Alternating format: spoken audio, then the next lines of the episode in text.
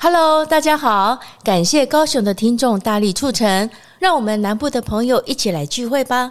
我们将于六月二十四号星期六在高雄翰林文化广场天祥店举办签书会，希望喜爱苦苓作品的读者们以及苦苓巴拉巴拉 Podcast 的听众们都来一起欢聚哦。六月二十四号下午两点，在高雄市三民区天祥一路九十号翰林文化广场，除了可以签书合照，也欢迎现场提问。苦林老师保证让你问到饱、问到满，空前绝后，仅此一次。报名方式请看资讯栏的链接哦。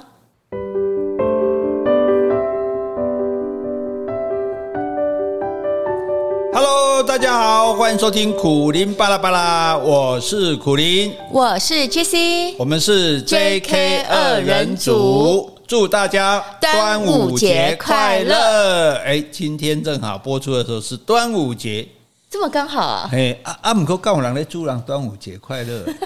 我是有听过哦，祝新年快乐啦，中秋节快乐啦，情人节快乐，祝的就不太理想，因为有人根本没情人，你知道我情人节是要怎样快乐？结果我们现在祝人家端午节快乐，哎，干干干干没塞啊！好，天天快乐了。哎，对啦，对啦，反正这今天刚好是端午节嘛，哈，所以我们就来讲一些跟端午节有关的事情，而且这些事，哎，你可能都不知道，哇，这太有趣了哈。哎，譬如说，哎，第一点就把你考倒，是端午节。台语怎么讲？哎、欸，真的不知道哎、欸。哎、欸，但是我一讲你就知道了。啊、我讲的是五月节，五月节，五月节，哎，五月节。对，所以你们来讲端午节。我妈阿妈，我端午节要得去。阿妈，你是要端五月节了啊？哎，五月节哈。啊，也有的地方叫龙舟节，因为会划龙舟嘛，对哈。那人家最早还有一个很雅致的名字叫玉兰节。沐浴的浴，浴就是洗澡的意思，是兰就是香草的意思。也就端午节那天你要洗澡，因为以前人不是每天洗澡，对。然后呢，你要带着香草在身上，叫玉兰节。哈，那说到端午节，因为我们这次好像我们聚餐，大家说我们每次聚餐有一个主题嘛，什么文青主题哈，什么什么战争主题。那这一次是这个，诶，端午节主题。啊，有人就说端午节有什么主题？要怎么配合服装啊？我知道啦，身体绑一些绳子啊，当粽子。我靠，你这这讲的，这是 S M。到时候真的有人身体绑绳子来，那也未免太精彩了。好，所以那端午端午节你会联想到哪些东西，或者哪些民俗？第一个要吃粽子啊。哦，吃粽子这是一定的了哈。好，吃粽子这没话说哦。那再来呢？呃，立蛋。中午十二点的时候把蛋立起来。啊，等一下，现在我们先回来前面。粽子最近不是在争这个南部粽子好吃还是北部粽子好吃嘛？我先跟你讲答案，而且你一定会同意。怎么说？树粽最好吃，是吗？树的粽子好吃，真的。哎，我吃我吃你的那个树粽子，觉得比那个呃南部北部的粽子都好吃。哎，不是我包的哦，是一个蔡家粽子。对对对对对对，而且吃那个又不会太胖。是啊。好，再来你说立蛋啊？立蛋哦。哎，以前以前我们常常玩呢，那就是说端午节的时候，大家就把蛋。竖起来，然后它它就会站，一定要五十吧，一定要在中午的时候，对不对？我只有在午时试过。可是我后来发现一件事情，你什么时候都可以。真的吗？没有，并没有，并没有那个时间有什么特别的条件，只是因为只有那个时候我们才会去立嘛，对不对？哎，不要等下我们录完节目，我们拿两个蛋来立立看。因为据说就是立蛋成功的人，那一年他就会有一年的好运啊，所以就端午节大家都会想要立蛋，然后都在中午十二点去立，对不对？那就错了，五十吧。哎呀，因为是因为初五哎，对，好，所以立立战就纯粹好玩而已嘛，是啊，没有什么没有什么特别的目的嘛，对。那还有嘞，呃，喝雄黄酒啊，喝雄黄酒，哎，雄黄酒。哎，台酒好像没有在卖雄。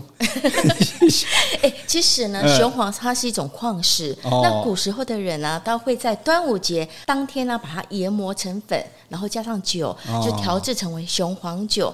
他说可以辟邪除虫。不过呢，现代医学它研究，它这个雄黄其实是有一点毒性，可能会对人体有伤害，所以其实不太建议。所以它不是个药酒，它可能是个毒酒。呃，对，它是一种矿石。所以你知道谁吃雄黄酒出事吗？呃，许仙呢？白蛇 哎，不是 不是 许仙，哎，白蛇端午节的时候，白蛇吃了雄黄酒就露出原形了，就把那许仙吓到了哈。所以现在我们当然不会再喝雄黄酒了啦。哈，但是大家了解有这个习俗，以前不知道嘛，想说就是哎吃这个可以可以这个避毒虫的侵害啊什么的这样。那还有呢？还有就是端午节可以饮午时水啊，午时水就是中午的时候午时的水。哦这个有一个传说了，就是说郑成功在台湾的时候，他的部队呢，在端午节那一天呢，走到台中大甲一个叫铁砧山。你有没有去过？哦，有铁砧就是砧板的砧，砧板的砧。对，那时候我们都念错，念成铁站山。有边读边啊。对。好，他说那时候呢，刚好是艳阳高照，那士兵走了非常远，然后又累又渴，但是都找不到水可以喝。那等到正中午的时候呢，就是午时差不多的时候，郑、嗯、成功他就祈求上天呢，希望上天能够助他一臂之力。说完之后，他就将他的剑哦插到那个地下。嗯哦，然后就拔不起来，就变成时中剑。那是另外一个 另外一个版本。哦、然后呢？好，他拔剑出来之后呢？果然涌出山泉水，哦、所以当地就用剑井这个名字来命名这口井。嗯、那现在的端午节呢，很多人就会到大甲剑井去踏青，顺便取那个午时水来喝。哦，那午时水喝雄黄酒危险吗？对喝午时水喝午时水。哦，所以这端午节中午真的还蛮奇特的哈。对，所以大家大家可以尝试看端午节中午看会发生什么事情。哎，还有没有？还有哎、嗯，还有哎，带香包或者挂艾草。这香包带来干嘛？就是传统的香包，它是用五色的花布缝制而成的，嗯、里面就会放一些薄荷啦、嗯、丁香、石菖蒲、香茅这些药草的话，都有防蚊驱虫跟芳香的功能。哦，也等于等于身上带个防蚊防蚊香包。那艾草是用挂的。哦，艾草跟菖蒲就是挂在这个，嗯、那这个都是为了要驱虫这样子。对。哦，那其实哈，就说从这里我们就可以看出来，因为五月。在农历来讲，五月的时候就等于是夏天到了。夏天到了呢，蚊虫就特别多，就比较多，毒五毒也跑出来了。是，对，所以为了要驱除这些东西，我们就带香包、挂艾草、喝雄黄酒，让自己不要受到这些毒虫的侵害。对，或者是不要去得到瘟疫。哎、嗯，所以其实当初五月节它最早的这个目的是这样子的。是，那那除了这样还有什么呢？好，哎，其实刚刚讲到五月，其实五月五号的话，在古时候呢，它称为二月二日。啊，都五月二月二日龙抬头，这差三个月呢。那个二啊，不是那个二，是二人先告状的哦。二月二日，所以就是那个时候，其实是很就拍就拍。拍日记的，因为从秦国开始，嗯、秦始皇那个秦国开始，他就被认为他是一个不吉利的日子，哦、所以以前古时候的人认为说疾病呢、啊、都是因为瘟神的降临，或是恶鬼邪魔呢附着人体嘛，嗯嗯、所以一般人都会在这一天用不同的方式驱除瘟疫啊，或者驱除厄运。嗯、所以你刚说的啦，呃，带香包啦、艾草啦，或是贴一些符咒啦，驱邪避魔。啊。对，因为以前人不知道说这个是因为天气啊。毒虫啊，或者是这个瘟疫带来的，所以就做一些，其实实际上也有效果，然后心理上有一个效果，就我们来对抗这些可怕的疾病，就对了。对，这样哈。那那为什么要包粽子呢？哎，包粽子的话是因为屈原。哎，不过我刚刚还没讲完啊，是还有还有第六个划龙舟。哦，划龙舟，对我还没讲完。好，包粽子跟划龙舟是有关系的嘛？是是，因为它都是为了谁？为了屈原。为了屈原哈，包粽子。为屈为什么要为屈原？屈原是怎样的？因为据我了解，屈原他是楚国人。嗯、那那时候秦军跟他楚国对抗，而且他攻破了楚国的首都。嗯、那屈原就看到自己的祖国被侵略了，嗯、他就非常的痛心，那也不想舍弃自己的国家，所以他用自杀的方式来震撼民心，哦、激励君主。所以他在五月五号这一天写下了一篇叫《怀沙》的诗词之后，嗯、抱着石头投了汨罗江而死。他死后呢，楚国的百姓就非常的伤心，就会到汨罗江江上凭吊屈原。那有位渔夫就开始为屈原准备一些饭啊、嗯、鸡蛋，他丢一些食物到江里面。嗯、他认为说，我把这些东西丢下去，鱼啊、龙虾啦、蟹，他们吃饱了就不会去咬屈原的身体。那其他人就纷纷的模仿他。嗯、那后来再有人就用树叶包着饭啊，嗯、那外面缠着一些丝线，那慢慢就发展成粽子了。就就有龙舟啊、吃粽子这些风俗来纪念这个爱国诗人屈原。好，如果只是要知道这些，何必听我们节目呢？别人也会讲啊，这是我们我所知道的。所以我告诉你就很好。我们今天要告诉大家，不是这么回事。真的吗？粽子、龙舟跟屈原没有半毛钱关系，没有半毛钱，对，一毛钱了？半毛钱就是连一毛钱都没有。因为在《本草纲目》里面写得很清楚，包粽子是为了祭祀蛟龙。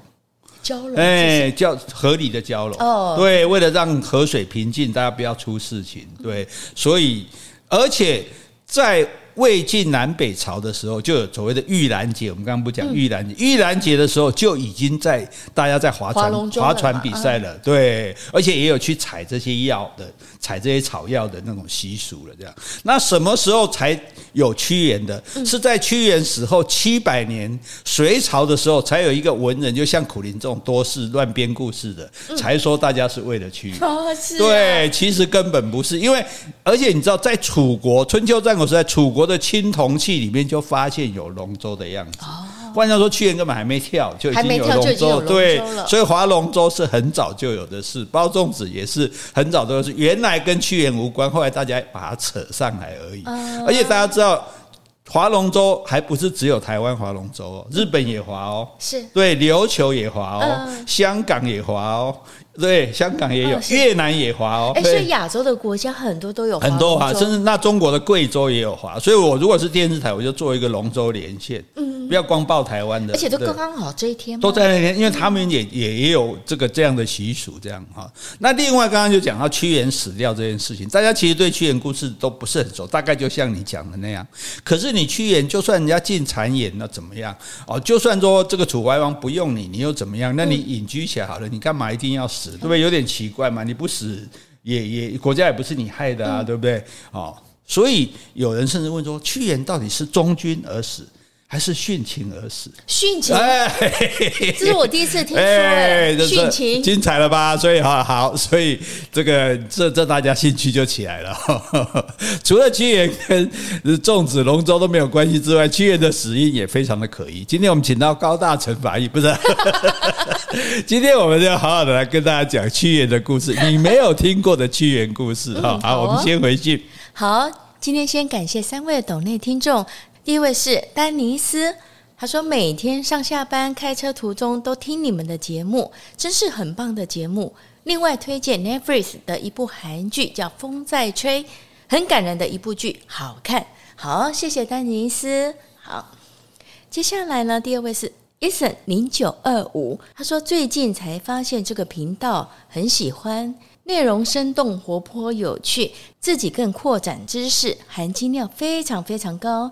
K 大哥的幽默风趣，饱腹学识，搭配娟美女的气质涵养，以及宛如声乐般的美声，以及感觉到两人彼此尊重又真心相爱的自然流露的灵魂伴侣情感，让我也一起感动欢喜，真是天作之合的搭配，触动人心的开怀大笑，是我非常喜爱的节目。好，谢谢你这么褒奖我们呢。我先是 K 歌呢，哈，你是 K 歌，那你是 J 妹。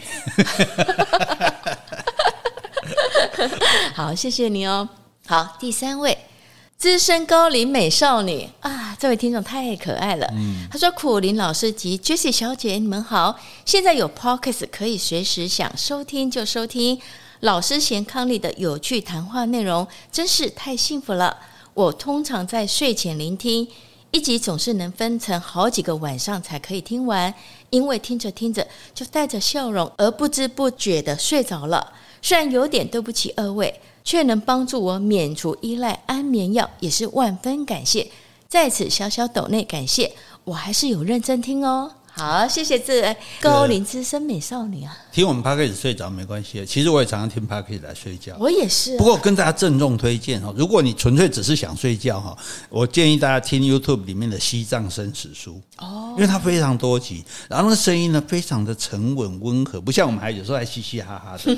所以而且那个内容稍微有一点不是很容易理解，是，所以你不会太会去想他到底在讲什么，你就听到有人的声音 哦，有点像念经一样，然后自然就睡着。就我好哎，郑重推荐哦，好哦。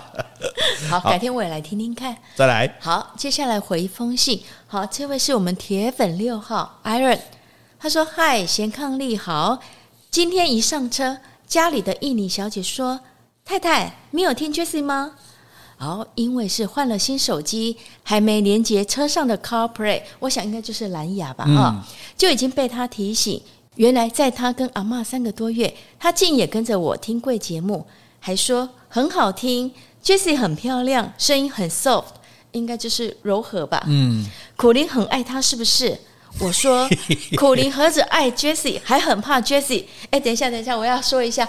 你哪有怕我啊？我很怕你。你误会了吧？我这个怕是尊敬、敬爱，好敬爱哈，啊，宠爱好了。你看我求生意志多强。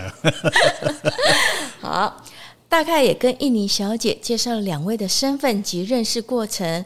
她一直说两位真的很厉害，苦苓说话很好笑，贵节目真的是无国界，连外国人都会喜欢，好事一桩。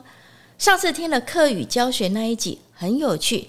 边听边跟着念，希望贵节目继续优质下去，也辛苦两位代替印尼小姐小小抖内，请接收。哇，谢谢 Aaron，也谢谢你那位印尼小姐哦，谢谢你们。我已经飘到天花板上，我也是啊。不是说全世界都有华人在听，现在连这个印尼的移工都听我们的节目，这这这这这太感人了。对对对，我们会继续努力的，而且我们节目哈也没有办法不优质啊，因为就我们两个优质的人做的啊。你想 这样够厚脸皮吧？呃，有点，我不好意思说，不过确实是了。好，还有吗？没有了，继续。好，我们现在讲主题哦。屈原是怎么死的？好，这很有趣。啊，他不是投汨罗江死的吗？对，他怎么死的？不是原因啊？对对对对对，为什么要去投汨罗江？对，我们要看动机啊，对吧？好，那讲到先，我们就来讲屈原的身世哈。屈原是楚国人嘛？那楚国的国君姓什么？你知道吗？哎。是不是有一个姓芈呀？对，《芈月》《芈月传》那个芈，他是姓芈。那姓芈，所以屈原他们家也是贵族。那把他们家封到叫屈的这个地方，所以他们就姓屈。这样，哎，古代很多人的姓是因为我被封到这边，我就改这个姓。所以原来还是姓芈的。他们家封到屈的边，他就姓屈。然后他屈原，所以他是贵族出身，这一点很重要哈。然后呢，他三十岁就担任了左徒。左边的徒弟，那左徒这个官有多大呢？只比令尹小，令尹就是宰相哦，真的、啊欸、这么大？令尹对，所以他等于是类似副宰相的职位，三十岁就当副宰相哦。哎，那时候当上宰相的话，就是考试进来的吗？没有考试，那个时候还没有科举制度。那就是说，啊，你显露出你的才华，你写文章啊，你跟人家应对啊，然后你的名声啊，然后嗯，皇帝觉得你不错，就叫你去做官。尤其是贵族，一般平民就没有机会做官。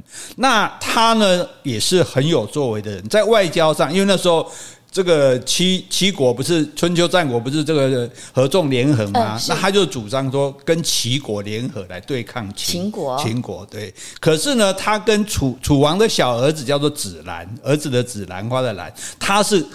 亲情的那一边，他就说觉得他不想对抗秦，对对对对对对，他就像台湾有些人觉得要不要对抗中国一样的意思就对了哈。那那他的主张是跟这个屈原不一样的。那外交上这个还好，重点是他在内政上他就做了很多的改革。嗯，我们都知道秦国的商鞅变法，其实春秋战国时代各国战国的时候各国都在变法。是啊，哎，什么这个楚国啊，什么各国，因为为什么要变法？因为不然国家不强嘛，不强的话就就打不过别人啊，对。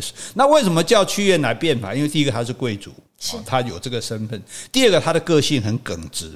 哦，这个是变法最需要的哦，因为如果你来，你会歪歌啊，或者是呃好商量啊，就没有。第三个，所以他就来做变法这件事。那他变法做哪些事呢？比如说奖励农耕，帮助农人耕种能够有好的收获，然后增加税负，这当然是对这个国家对对国家好。然后选选举呢，就是。让比较就是有想办法有一个制度来让有能力的人对能来为国家做事，而不是说光靠关系或者靠身智这样。然后下情上达，就老百姓的事情都能够让上面知道。然后赏罚分明，哎，是该就等于说司法制度很严格就对了，该赏的赏，该罚的罚。就其实秦国也是这样，秦国真的是严刑峻法。那更重要就是禁止结党。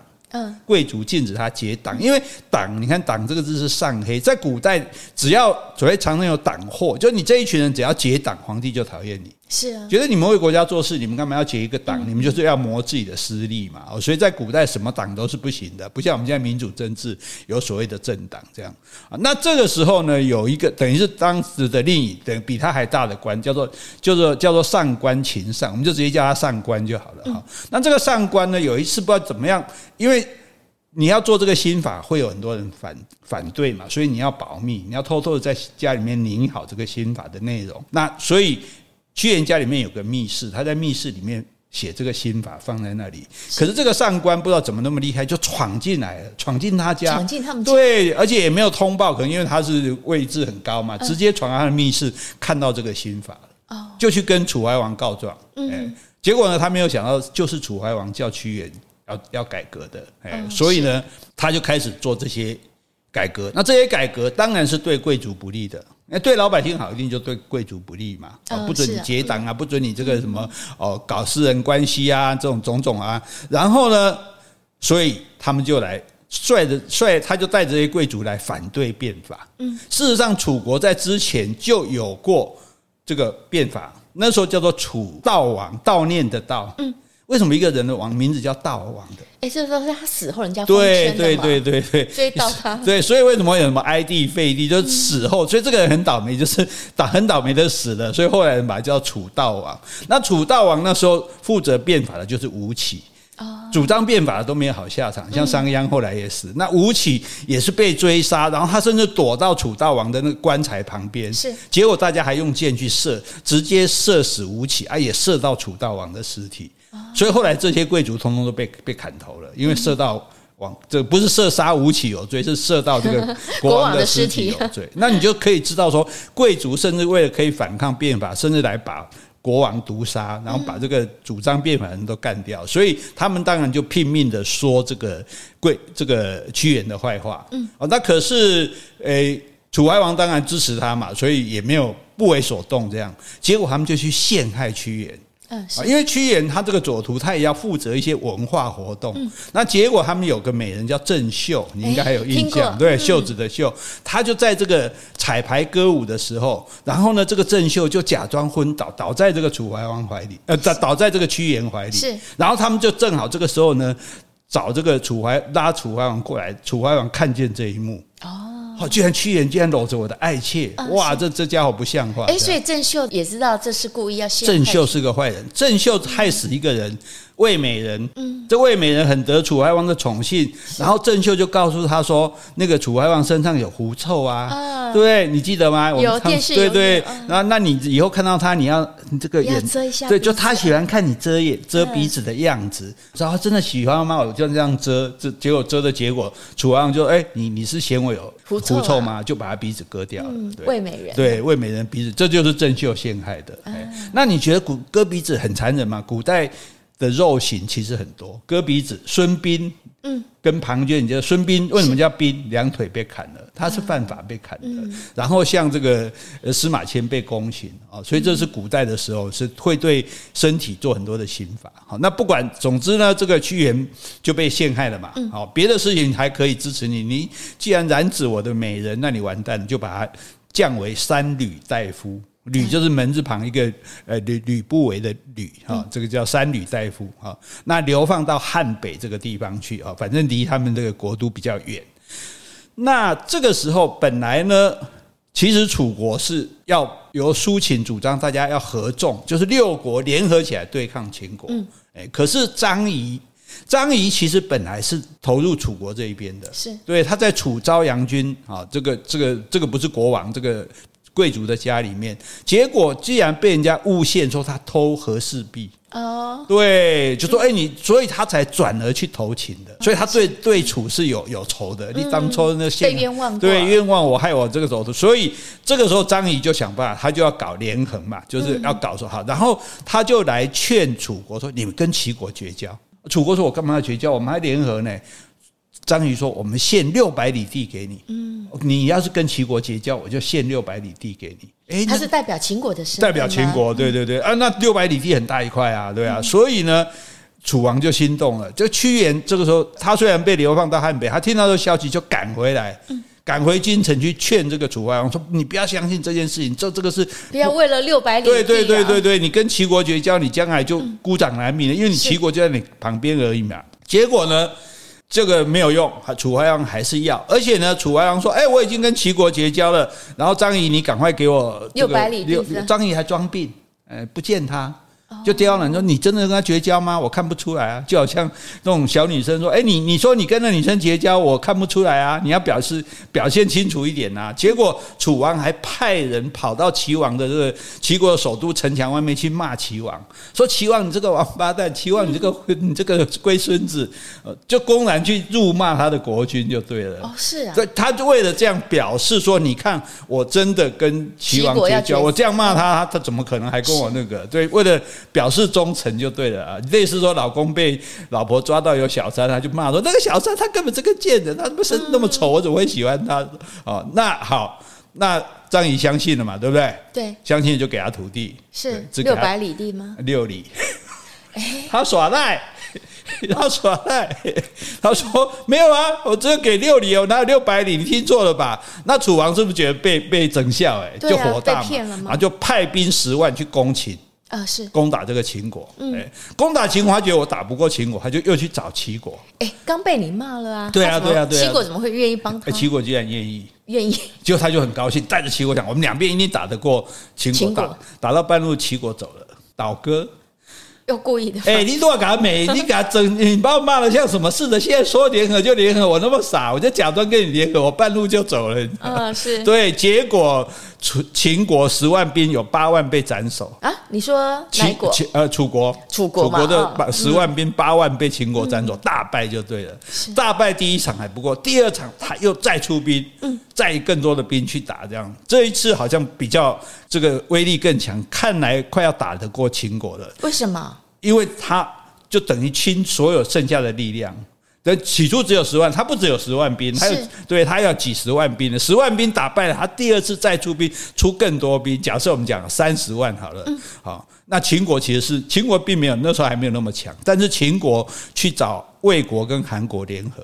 哦，哎，我三国来打你，你打不过了吧？哎，所以其实你可以讲，看到这个和六国联盟已经分崩离析了。你看，韩赵魏国跟韩国可以去帮秦国，然后齐国又又不帮楚国，所以楚国又打败了，是两次都打败，这下知道。嗯，不能得罪齐国了吧？对不对？对你你你光靠自己是不够的，就把屈原叫回来。古代的这个读书人真的很可怜，贬、官就贬官，需要你的时候把你叫回来，叫回来说：“哎，你去齐出使齐国啊，去跟齐王说好话，我们跟齐国来恢复关系啊，我们两岸不要这样子，这个这么对立哈。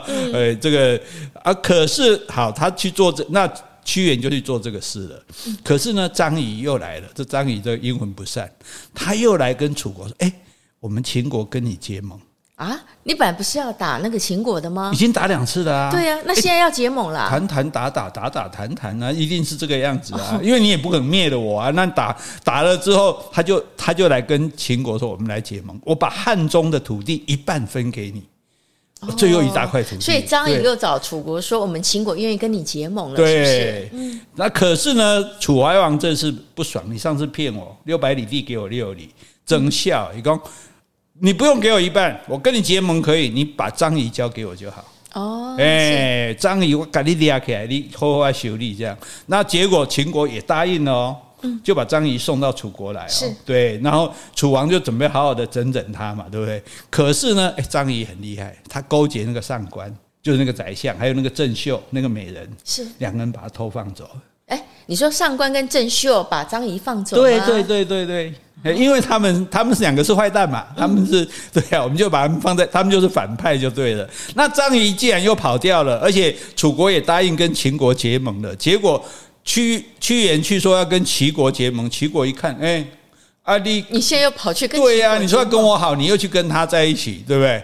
好复杂、啊。对，所以所以这各国是蛮乱的这样。是。那问题就是说，好，那既然你联合齐国的这件事情失败了，那贵族继续打压你。嗯，对啊，因为本来是要用到你去跟齐国结盟嘛。那既然现在结盟不成，我们已经改跟秦国结盟了，啊、那你就没用啦，因为你是主张跟齐国结盟的啊，嗯、所以你这个齐派的就。我们一个讲秦派，一个讲齐派，好了，对，啊，等于说子兰呐，或者是郑袖、上官这些都是秦派的，派的。然后屈原是齐派的，所以屈原在第二次又被流放到汉北去了，哎，好冤呐，好好冤哈，好，那这个楚怀王呢，他就想要跟秦国联合，那联合的方法有什么办法呢？联姻。嗯以前都是搞这种生殖器外交嘛，对，政治联姻之后，哎，齐秦国还真的给了他一块土地，嗯，哎，但是一给了他土地之后，他们两个一联合起来，哎，齐国、韩国、魏国不爽了啊？为什么？哎，就大，因为这就是和，所以为什么讲这些国家就是大家各自都为自己的利益嘛，所以有时候我跟你和，有时候跟他和，所以。等，因为秦楚国很大，秦国很强，两个合起来力量太大了，大家会害怕。所以本来你看齐国曾经是跟楚王翻脸的，那韩国、魏国是帮过齐国的，对。但是现在三个又合起来打。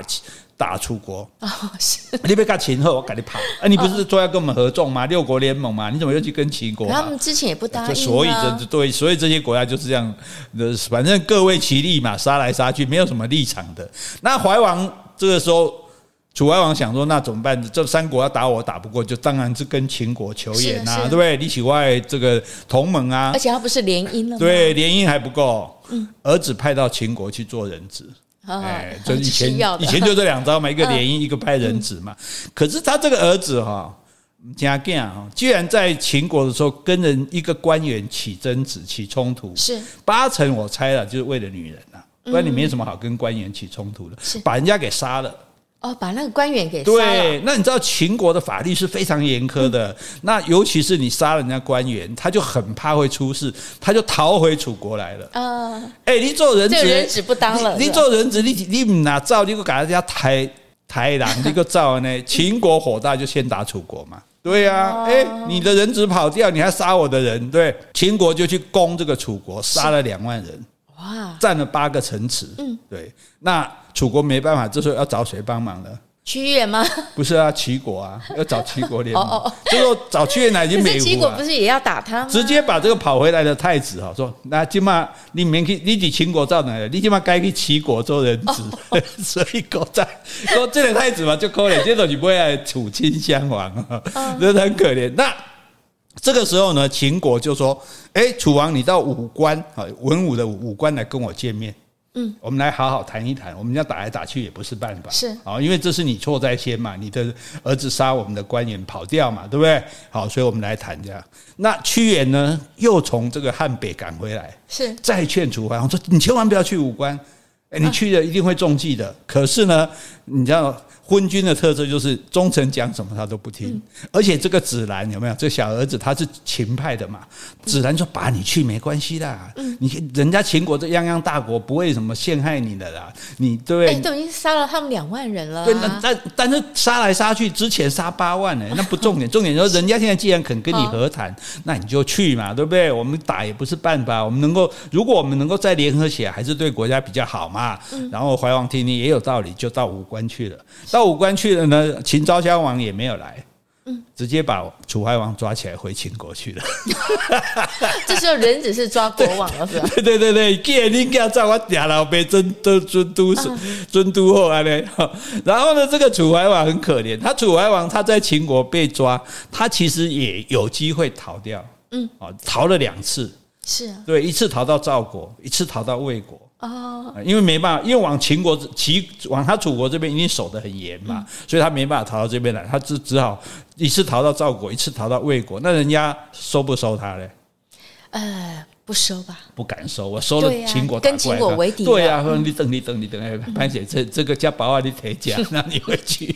所以他很可怜，逃了两次，都两个国家都不敢收他，又被抓回来。最后呢，当然就很不准的，然后生病就死在秦国了。哎，所以说起来蛮可怜的。死掉之后，秦国才把他的棺材送回来。这个楚国。那大家老百姓是觉得他很可怜啊，老百姓觉得说我一个国王这样被人家抓起来，因为很少国王被抓起来的，对，而且而且到处逃逃不掉，然后最后死了送回来，所以老百姓还沿就沿路的去迎接他的棺木跪拜这样，然后就把他叫做怀王，就是怀念他的意思，对对对，哈。那这个时候，屈原当然呢看了，当然很难过。屈原就写了一首《招魂》啊，《招魂》就写说：“魂兮归来，西方之害，流沙千里，旋入雷渊，弥散而不可止歇。”好，那意思我们就不用详细解释，因为《楚辞》其实比《诗经》还要难。意思就是说，魂兮就写一首诗替这个。替楚怀王招魂就对了啊！你的魂，你的魂跟着回来吧，哈！不要留在那个异国了，这样子哈。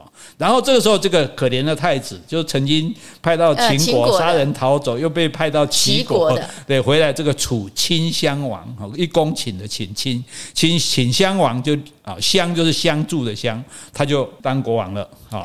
那他从齐国放回来了，放放回来，放回来了。因为没有跟齐国有什么冲突嘛。那时候只是为了要打秦国才那个的。那现在现在楚怀王死了，秦国把他放回来也有好处啊。就你先跟我自己人啊，对不对？你回去继位，至少我们关系好嘛，对不对？那屈原就呃第三次来，这时候楚怀王不在，就劝这个秦襄王说：“你要富国强兵啊，对，要报仇。”哎，可是呢，子兰。嗯，那个小儿子，小儿子，小儿子现在已经当令尹了，当到宰相了。那个上官已经下台了。这个令尹呢，还是主张和。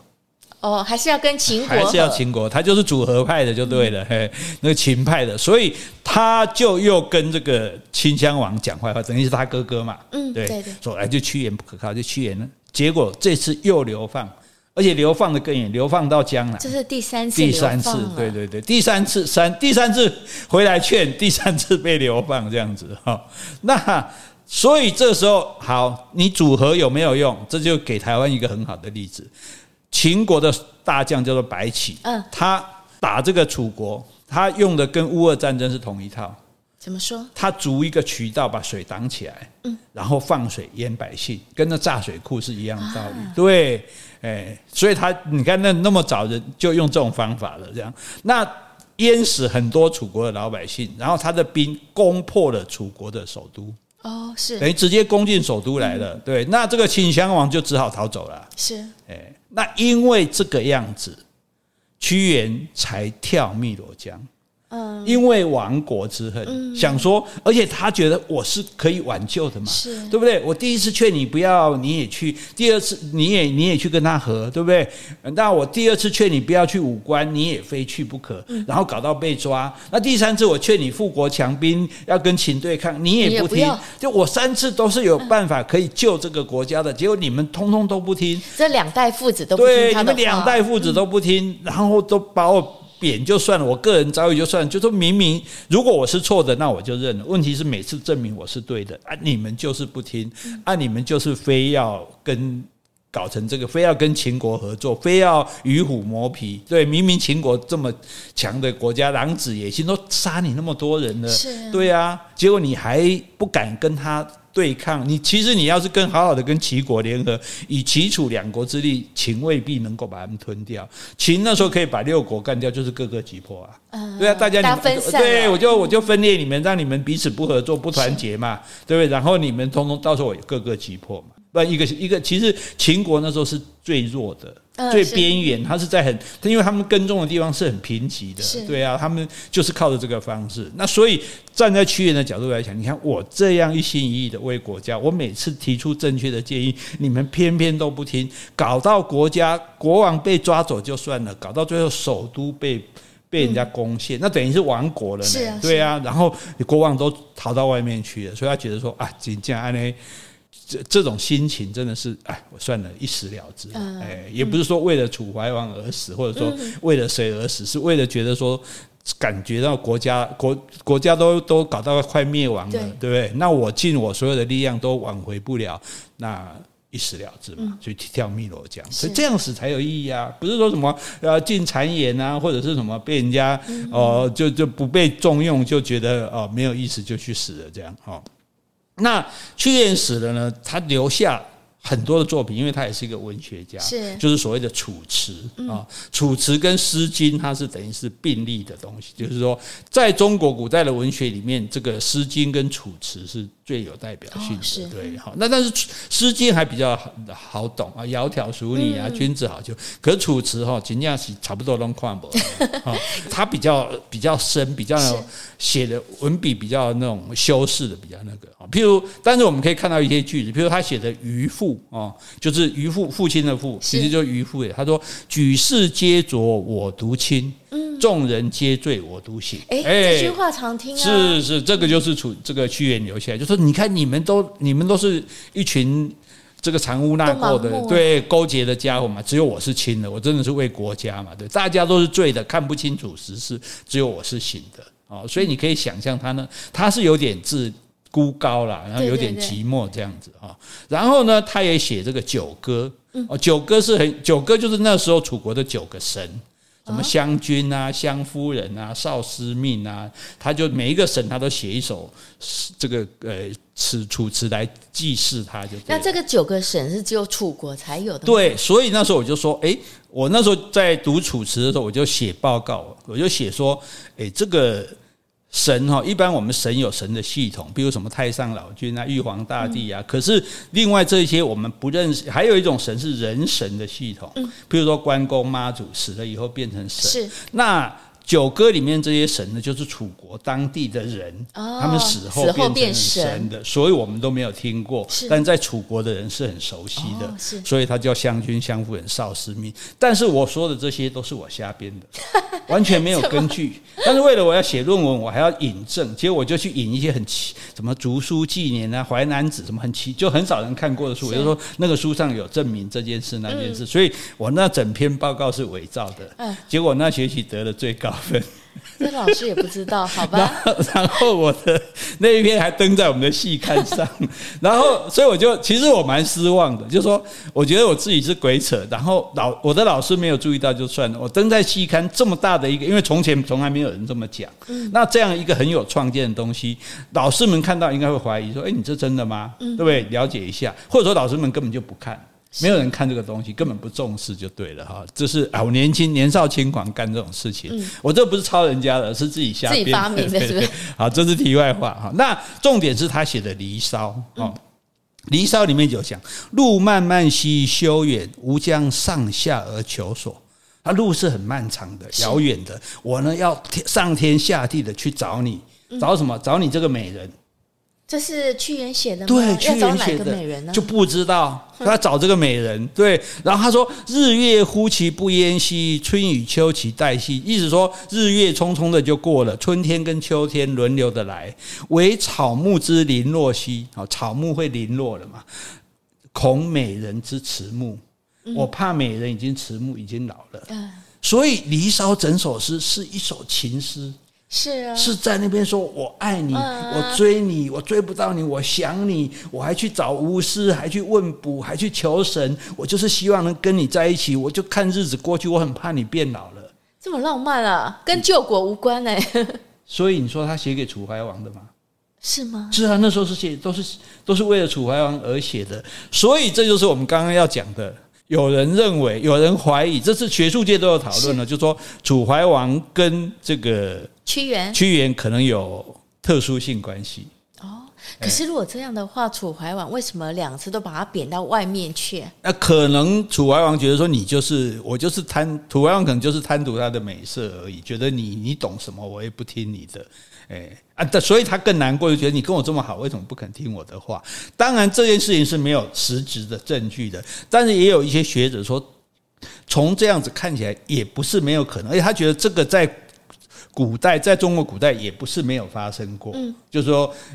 其实中国古代同性之间的感情并并不稀奇，就是很常见的。断袖。对对对对，甚至那次还是皇帝特别，譬如说，在这个明朝的时候，还有专门服侍男人的男妓，嗯，他们被叫做相公。这样，贾宝玉这个《红楼梦》里面也有他，也有很多这样的东西，所以没有那么大惊小怪的。对，多元多元性关系在那个时代就有了，所以就算是也不稀奇。那更重要的就是说，那你从这个诗里面去看来，就是说，当然有人说这是一种比喻啦，比喻把国国君比喻成美人，那你去追求她这样。可是你整首诗写的怎么看？我刚刚念的嘛，那种感觉怎么看都是爱一个美人，所以是不是表达他的爱情？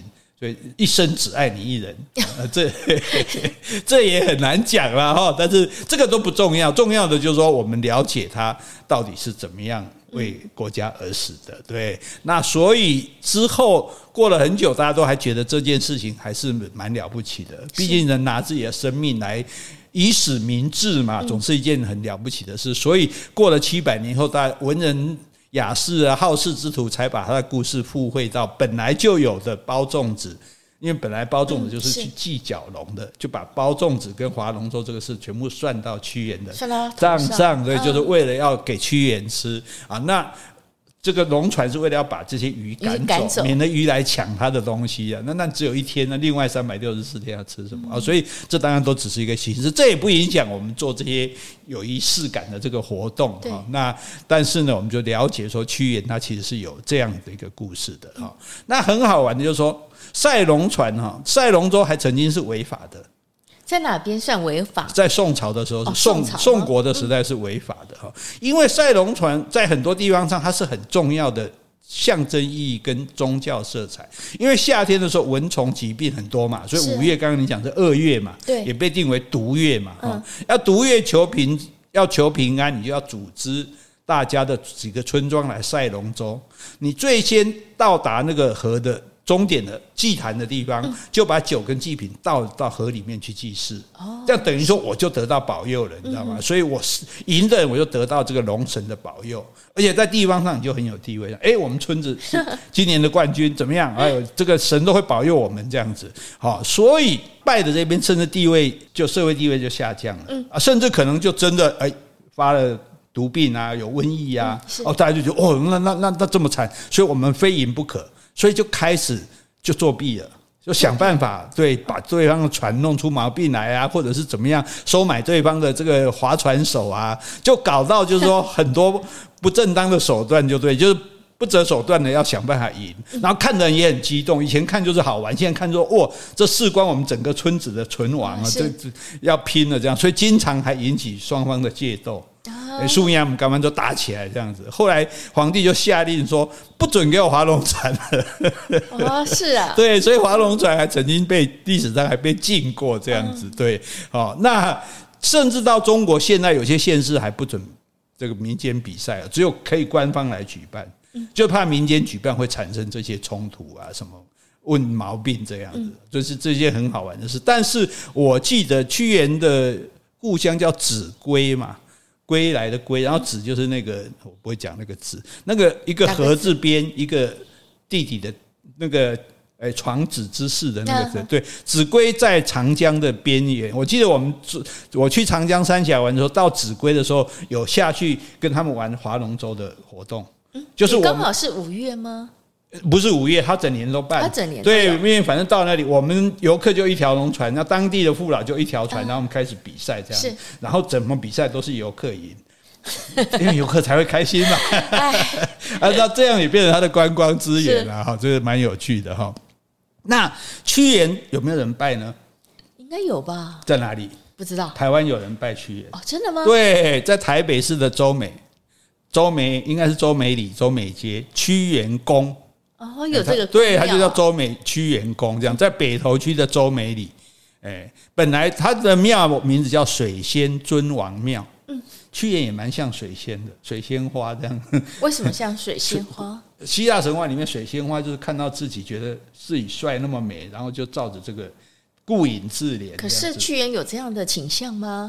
顾影自怜，屈原有一点自恋的倾向。学者研究有这种说法，因为看那个图像好像跟这个顾影自怜很难扯上关系。对了，对，那种自恋不一定是为了自己的外貌，觉得自己的才华或什么的哈。反正他屈原是他主要拜的对象，这样子哈。那这个这个问题是你怎么会忽无缘无故拜屈原呢？是啊，说听说前几代的居民在河边捡到一尊黑脸的神像。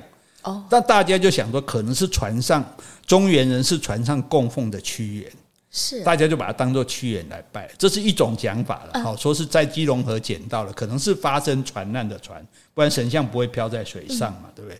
那另外一个说法是说是在清国的时候从福建漳州请来的。那还有一个说法是康熙的时候朱一贵事件的时候，那从家乡带来的啊。反正这个屈原，因为在中国是有拜屈原的啊，所以从那边拿过来台湾拜的这样。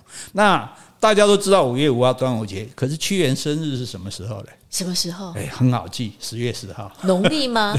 对，十月初十，农历。对，屈原诞辰，所以那一天还要演戏来酬神，然后把不会选什么？选炉主。现在还有？有有有有要选炉主，因为每年要选炉主，轮流负责祭典的事情啊。对。那后来李明就说啊，这样子轮来轮去不方便，干脆就盖个庙。嗯，因为最早是没有庙，只是拜这个神像而已，然后才盖了这个庙，同时也兼做里民活动中心。